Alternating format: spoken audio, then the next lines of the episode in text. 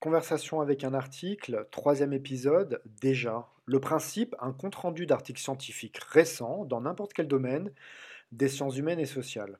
Aujourd'hui, la fabrique des robots, comment sont-ils fabriqués par des ingénieurs? Pour qui sont-ils pensés? Pourquoi cherche-t-on à les faire ressembler à des humains? L'étude dont je rencontre ici répond à ces questions. Elle est très récente puisqu'elle vient d'être publiée dans la revue Social Studies of Science en février 2020. Trois universitaires l'ont menée. Premier auteur, Björn Fischer, qui est doctorant à l'École royale polytechnique de Suède et dont la thèse semble porter sur ces sujets. Deuxième autrice, Britt Oslund, professeure dans la même structure et spécialiste des technologies du soin. Et enfin, troisième auteur, Alexander Peiner, maître de conférence à l'université d'Utrecht aux Pays-Bas, spécialiste des dynamiques de l'innovation. Alors dans leur article, je le rappelle, les trois universitaires étudient la conception des robots par des ingénieurs dans deux laboratoires de recherche européens. Ils se demandent notamment à qui ces robots sont adressés et quelles représentations, quelles idées préconçues, quels stéréotypes les ingénieurs ont des usagers de leur technologie qu'ils n'ont pas rencontrés. Cette question, classique aujourd'hui, a déjà été traitée de nombreuses fois dans les années 80, 90 et 2000 mais sur d'autres terrains ou sur d'autres objets techniques. Les chercheuses et chercheurs, que je mettrai en référence de cette vidéo, ont montré qu'il y a toujours une sorte de script implicite dans tous les objets que nous utilisons. Par exemple, pour écouter cette simple vidéo, il vous a fallu allumer votre ordinateur, attendre, activer votre navigateur, tomber sur l'URL de cette vidéo, cliquer dessus, aller sur YouTube, etc. etc. Toutes ces actions ont été anticipées par les informaticiens, nœuds, les designers, designeuses, les concepteurs, conceptrices des dispositifs informatiques. Alors on pourrait penser que ça n'a aucune importance. Quand on fait partie de la majorité euh, des usagers, euh, de toute façon, ça ne pose jamais problème. Mais pensons aux personnes handicapées, euh, à leur difficulté à utiliser un ordinateur, à l'inadaptation des interfaces. Tout à coup, l'anticipation qui a été faite pose un peu plus de problèmes.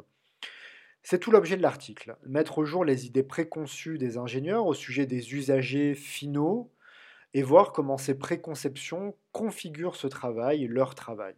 Là encore, précisent les trois auteurs, il y a quelques travaux sur le sujet, hein, notamment sur les robots compagnons euh, des personnes âgées, et j'en profite pour citer les travaux d'une collègue euh, maîtresse de conférence et amie, euh, Marion Coville. Mais ces travaux sont encore trop rares. L'étude des trois auteurs vient manifestement combler un manque. Alors, comment s'y sont-ils pris pour étudier la conception des robots? Eh bien, l'un d'entre eux, Björn Fischer, qui est doctorant, je le rappelle, a passé six mois dans deux laboratoires de recherche et un peu plus dans l'un d'entre eux, euh, auxquels ils ont eu un meilleur accès. Dans le premier laboratoire, auquel il a principalement assisté à des réunions, les ingénieurs travaillent à des robots pour les personnes âgées, et notamment sur la reconnaissance vocale. Dans le second, il a pu observer directement la conception des robots.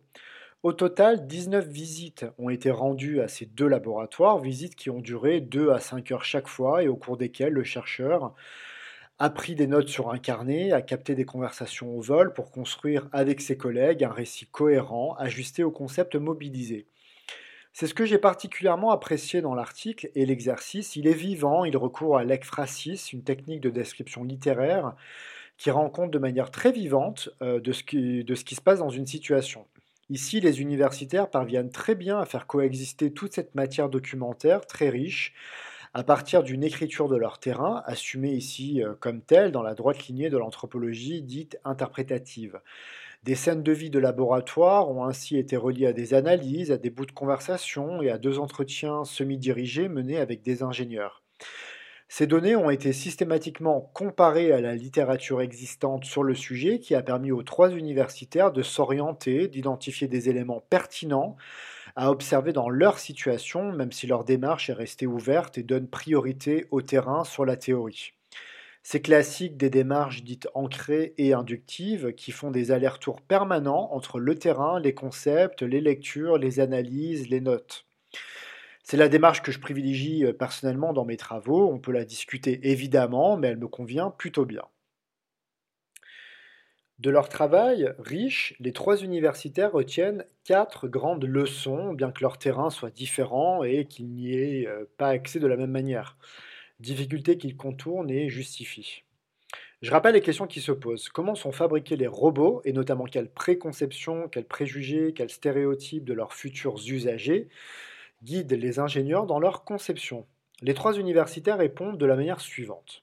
Premièrement, les usagers, notamment âgés, sont rarement consultés, alors qu'ils sont les plus concernés par ces robots.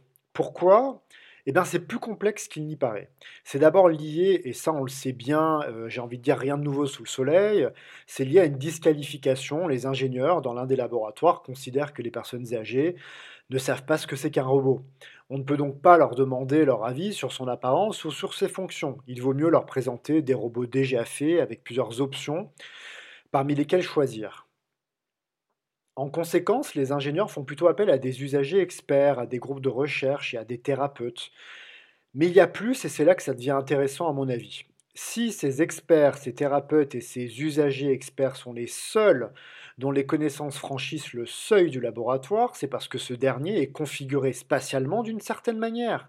Les trois chercheurs montrent bien que les ingénieurs ont défini un territoire spécifique qui sépare intentionnellement c'est dit euh, explicitement, hein, les robots de toute autre activité, de tout autre être vivant et de tout autre objet, les plantes, les canapés, euh, les humains non ingénieurs, etc. Un espace robotique, apprend-on, c'est sérieux. C'est un lieu d'expérimentation, c'est un lieu scientifique. On ne peut donc pas faire rentrer des connaissances qui ne seraient pas en adéquation avec l'idée que se font les ingénieurs de la science et notamment de la sociologie des usages. Alors, ça peut sembler caricatural, hein, mais les trois universitaires montrent bien la diversité des situations. Certes, il y a une sorte d'étanchéité des connaissances, une séparation entre les sachants et les profanes, hein, pour aller vite. Mais il y a aussi des coopérations implicites. C'est leur deuxième leçon, les ingénieurs cherchent toujours à accroître les possibilités technologiques de leurs robots en les adaptant à des usagers potentiels et en s'appuyant notamment sur une technique de design bien connue, les scénarios d'usage et les personas, qui sont des sortes de portraits plus ou moins imaginaires, plus ou moins réalistes, plus ou moins documentés d'usages euh, réels et finaux. C'est une technique qui oblige les designers et informaticiens à penser à leurs usagers au moment de la conception. Mais cette technique n'est pas sans poser de problème, notamment lorsqu'elle est mal comprise ou lorsqu'elle est détournée. Dans notre cas, les ingénieurs ont tendance à créer d'abord la technologie et ensuite à trouver ou à fabriquer un persona, un portrait idéal de l'usager final qui va correspondre idéalement à leur technologie. Euh, c'est donc un peu le serpent qui se mord la queue. Ici, les trois universitaires euh, apportent un éclairage intéressant. La plupart des ingénieurs rencontrés travaillent à partir de connaissances techniques déjà euh, existantes euh, à partir de bouts de code informatique qu'ils puissent dans des forums spécialisés. Alors bien évidemment, ils peuvent le modifier, ils peuvent l'adapter et ils le font euh, systématiquement. Mais cela peut avoir un coût important qui n'est pas toujours pris en charge. Troisième leçon, euh, l'application universelle. Pour maximiser les chances d'adoption de leur logiciel, de leur robot, de leurs solutions techniques, les ingénieurs ont tendance à les standardiser pour satisfaire des usages euh, multiples comme euh, manipuler l'électricité, mais aussi des déchets pour satisfaire euh, les exigences d'entreprises différentes. C'est un usage moyen en fait qui est visé, qui doit aussi permettre d'affaisser les coûts de production sans nécessairement avoir à s'adapter à telle ou telle situation. Quatrième et dernière leçon, les ingénieurs de ces deux laboratoires essaient de donner aux robots l'allure la plus humaine possible. Ces robots doivent pouvoir prendre un téléphone comme un humain, doivent pouvoir se saisir d'une orange comme un humain et s'asseoir comme un humain.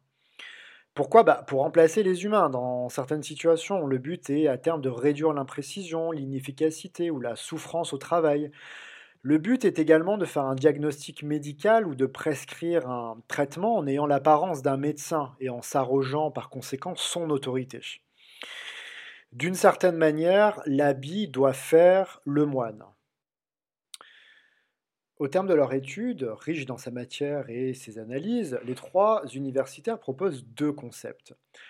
Premier concept, Image Evoking Activities, qui permet de comprendre pourquoi certaines conceptions émergent et se pérennisent alors que d'autres non.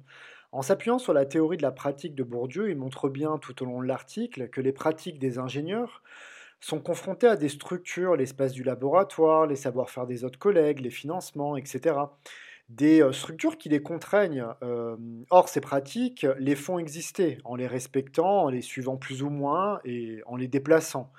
Il est donc difficile, compte tenu des procédures matérielles et sociales d'un laboratoire, de déplacer les lignes et les usages habituels, même si ce n'est pas impossible. Il n'y a pas de déterminisme ici, mais plutôt des tressages fins de valeurs, de routines, de pratiques euh, matérielles, de paresse aussi, etc. Deuxième concept, User Image Landscape, euh, forgé à partir de la théorie de l'activité de euh, Vygotsky, un psychologue russe. C'est l'idée ici que la représentation d'un usager final, hein, par les informaticiens, par les ingénieurs, par les, par les designers, cette représentation n'est pas si précise qu'on pourrait le croire.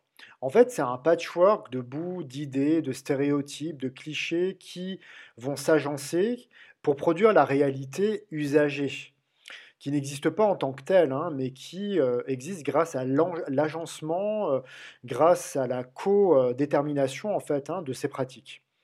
L'agencement, et c'est là que ça devient passionnant à mon avis, se fait à partir justement de vocabulaire de métier, de conversations, de documents, d'outils techniques disponibles, mais aussi de rêves, d'utopies, d'ambitions, d'histoires en circulation à la cafétéria par exemple. Pour terminer, euh, j'ai apprécié la lecture de, cet article. Hein, d'abord parce qu'il fait un état de l'art assez riche, qui puise dans toutes les théories aujourd'hui connues sur l'activité humaine, la cognition distribuée, la théorie de l'activité, la théorie de l'acteur réseau, sans pondre une synthèse qui fait tout l'article. Donc c'est relativement dense et, bien fait, sans être, sans être trop long. J'aurais juste apprécié, c'est là la limite, que soient plus abordés trois points. D'abord, la pertinence du concept de représentation qui est très utilisé aujourd'hui. On parle ad nauseam, je dois dire, des représentations des médecins sur leurs patients, des représentations des spectateurs avant d'aller voir un film sur tel ou tel sujet, l'homosexualité, les noirs, les arabes, etc. etc. C'est intéressant, c'est important, ça peut également avoir une dimension politique, mais le terme issu de la tradition mentaliste et cognitiviste est souvent impensé, peu critiqué, euh, pris pour euh, argent comptant. Or, des débats en philosophie de l'esprit ont lieu depuis des siècles sur cette question entre les internalistes qui considèrent, pour le dire caricaturalement, que tout se passe dans le cerveau et les externalistes qui refusent de voir dans cette boîte noire l'explication ultime de tous les problèmes sociaux. Bon, c'est plus compliqué, euh, je rentre pas dans les détails. La solution trouvée par les trois chercheurs est entre les deux, euh, sans que le terme ne soit plus interrogé. On aurait pu adopter, euh, je ne sais pas, euh, les notions d'imaginaire, d'inconscient collectif, de perspective, de situation, qui relèvent également de toujours plutôt de traditions épistémologiques différentes. C'est un petit regret que j'ai, qui n'enlève rien à la grande qualité des analyses. J'aurais également apprécié une analyse matérielle. Les euh, auteurs se revendiquent des études qui prêtent un intérêt à la fabrication, aux gestes, aux microactivités, aux documents euh, utilisés, pardon, aux réunions de travail. Mais mis à part l'évocation du code informatique, on apprend assez peu des conditions de fabrication euh, proprement matérielles des robots. Quels gestes, quelles connaissances, quels outils, quelles interactions sont mobilisés dans cette fabrication, ce qui aurait nécessité peut-être de filmer, euh, de prendre des photos et euh, de faire des analyses euh, matérielles extrêmement situées et précises. Ensuite, les trois chercheuses, trois chercheurs montrent bien que les ingénieurs cherchent à donner à leur robot l'allure d'humain, mais sans creuser davantage cette question. Or, elle est fondamentale. Dès ses origines, l'informatique s'est construite sur le simulacre, sur la capacité de l'ordinateur à imiter l'humain. On ne peut donc pas euh, s'étonner ici de voir des ingénieurs réaliser le programme initial de l'informatique. Une confrontation historique aurait donc été euh, intéressante, ainsi qu'une confrontation avec la sémiotique, dans la mesure où cette discipline s'est en partie spécialisée dans euh, les notions de représentation, d'imitation, de simulacre. Enfin, je trouve qu'il y a une démarcation qui est parfois trop nette entre ingénieurs, robots et usagers. Alors j'ai bien compris que les ingénieurs créaient cette démarcation, mais je me suis quand même demandé tout au long de l'article quelle relation ils avaient avec leurs robots. Est-ce qu'ils développent par exemple des rapports, euh, je sais pas, moins techniques, plus émotionnels, voire affectifs, une fois qu'ils sortent de l'espace strict de la salle de conception? Et pour être honnête, euh, l'article mentionne euh, à quelques reprises des blagues. Dernière question, quel retour des usagers avec les robots? Comment les qualifient-ils? Comment investissent-ils ces objets techniques? Pour en faire éventuellement des compagnons grâce au vocabulaire utilisé, grâce aux interactions euh, nouvelles euh, qui sont inventées. Je m'arrête là, euh, n'hésitez pas à aller voir l'article, à aller le lire pour ses résultats, sa méthodologie, son écriture, il est solide et vraiment intéressant. Et nous, bah, on se retrouve bientôt pour une nouvelle conversation.